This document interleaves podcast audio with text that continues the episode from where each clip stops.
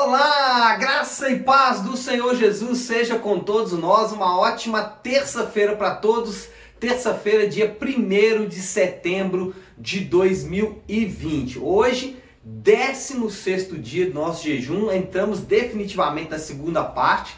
Essa semana nós estamos consagrando as redes sociais, né? Há pessoas que falam que isso não é jejum, isso é propósito, mas isso pouco importa. O importante é que nós estamos separando um tempo e aí saindo um pouco das redes sociais para nos dedicarmos mais ao Senhor, para nos dedicarmos mais à oração e à leitura da palavra. Então, é, é, o que nós esperamos durante essa semana e é o que nós estamos realmente vivendo. Bom, hoje vamos falar de Atos 16, nesse 16 dia do nosso jejum, e o tema hoje é Onde Não Ir. Olha só que interessante.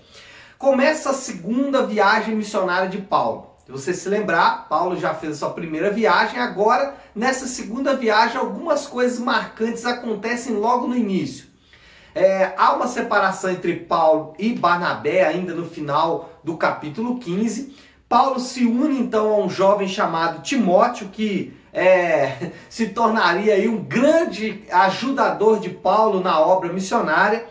Também acontece uma mudança de rota, já que Paulo tinha a ideia de fazer ali a sua viagem pela região da Ásia, mas ele precisa ir para a região da Macedônia e nós vamos falar um pouco mais sobre isso no nosso devocional de hoje.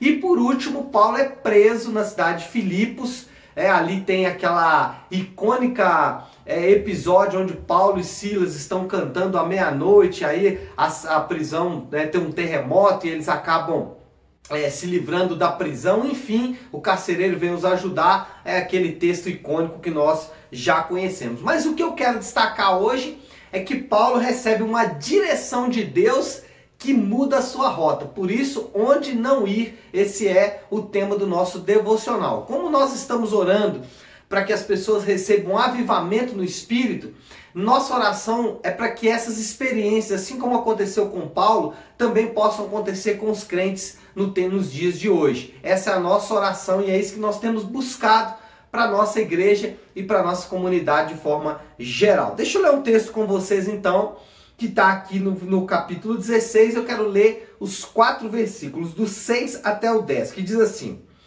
Percorrendo a região frígio-gálata, tendo sido impedidos, olha só, impedidos pelo Espírito Santo de pregar a palavra na Ásia, defrontando Mísia, tentavam ir para Bitínia, mas o Espírito de Jesus não o permitiu.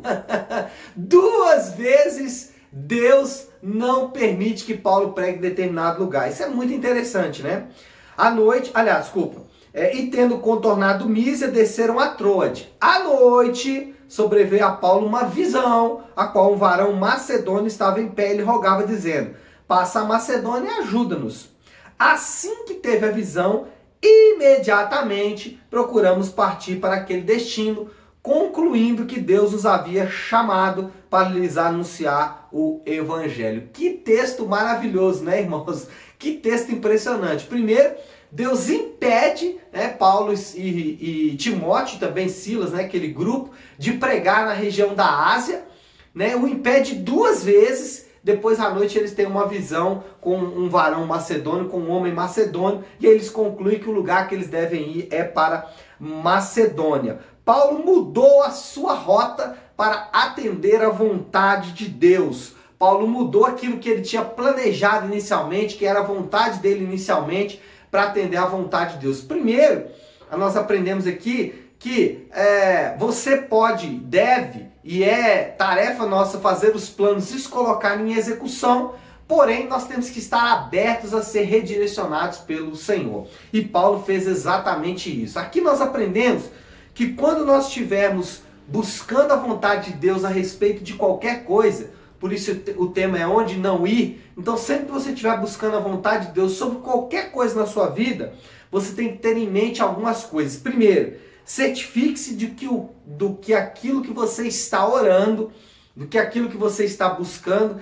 está em harmonia com a palavra de Deus. Uma vez que Deus nunca vai te fazer romper princípios da palavra de Deus para atender aquilo que é a vontade dele. Então, se você precisa romper a palavra de Deus para atender aquela pseudo-vontade, aquilo não é a vontade de Deus efetivamente. Então a vontade de Deus ela está em harmonia com a palavra de Deus, está em harmonia com aquilo que Deus diz. Então, nunca rompa a vontade de Deus, nunca rompa a palavra de Deus para atender ao que você imagina ser a vontade de Deus. Então, certifique-se de que aquilo que você está buscando é está de acordo com a palavra de Deus. Segundo, busque conselho, especialmente de irmãos mais maduros na fé.